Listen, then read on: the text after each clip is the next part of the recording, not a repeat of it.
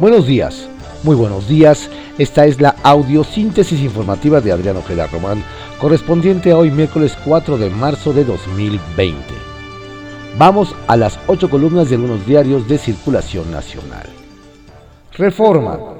Aprende CENTE, bloquea trenes.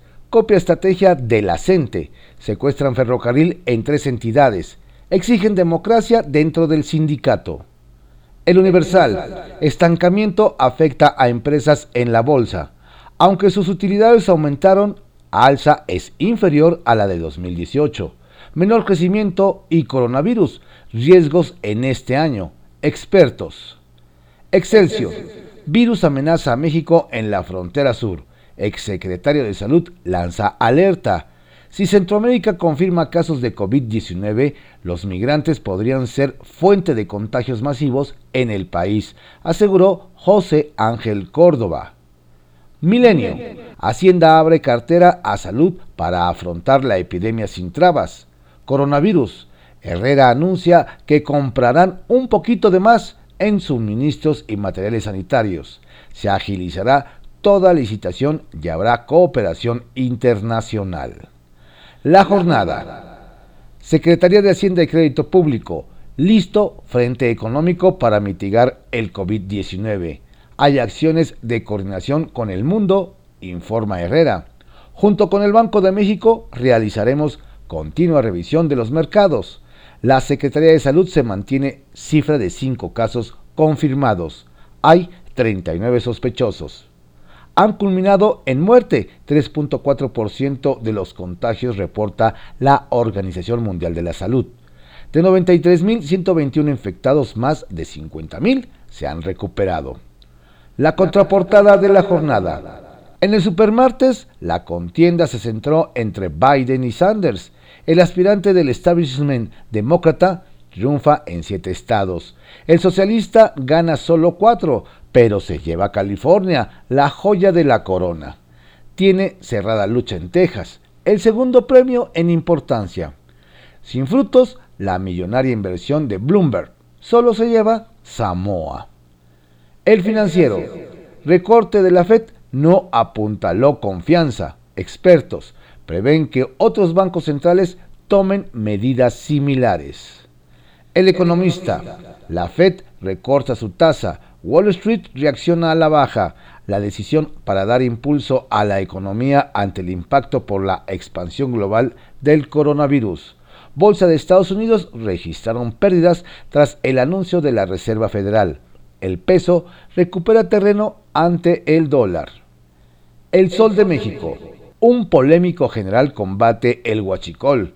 Pedro Almazán Cervantes llega a Pemex. Fue coordinador de la Guardia Nacional en Puebla y secretario de Seguridad en Guerrero. La crónica, Supermartes, John Biden resurge y rebasa a Sanders. El ex vicepresidente arrasa en los estados del sur con el voto negro, gana Virginia, Minnesota y Massachusetts. El Heraldo de México. Morena compra a sedes y museos. Jacob Polemski adquirió 32 oficinas estatales y una nacional, además de la casona en la Roma que López Obrador usó como casa de transición y que será galería. La razón, en lío por sembrando vida, AMLO, media desautoriza y ratifica, echa para atrás decreto de Albores y renuncia de May. Ovaciones, baja FED tasa por la caída del consumo derivado del coronavirus. La prensa, milagroso rescate.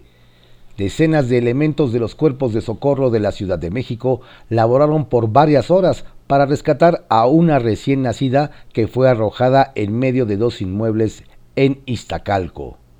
Diario de México. Con Alfonso Romo no hay impunidad, afirma AMLO aunque el titular de la oficina de la presidencia es señalado por una investigación periodística por presunto conflicto de intereses, el presidente descartó que esa práctica se lleve a cabo en su gobierno. El mandatario instruyó a la Secretaría de la Función Pública a investigar la veracidad de las acusaciones contra el funcionario por un supuesto beneficio con contratos de a la empresa Enerail. Publimetro.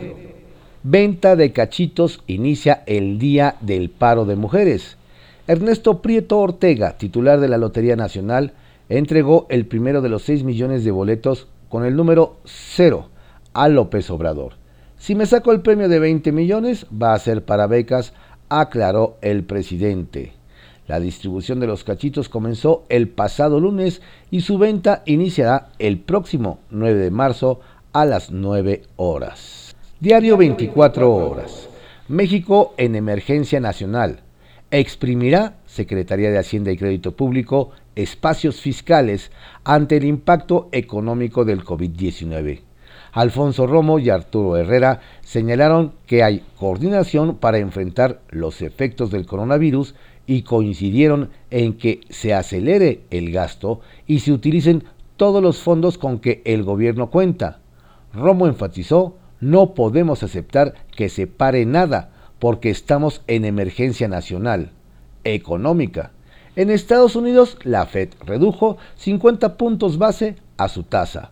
El Banco Mundial ofrece 12 mil millones de dólares de apoyo a países. Diario contra réplica. Romo llama a cerrar filas por emergencia. Plantea acelerar proyectos de infraestructura ante alerta nacional e internacional hay que exprimir espacios fiscales a Hacienda. Diario Imagen. Reportan 28 estados al menos un caso de coronavirus. Salud. Se mantiene la lista de enfermos confirmados. epidemiología reportó que hasta ayer había 39 sospechosos de contagio, los cuales son analizados.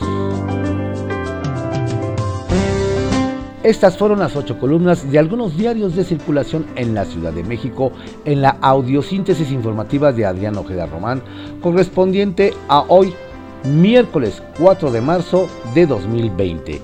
Que tenga usted un excelente día.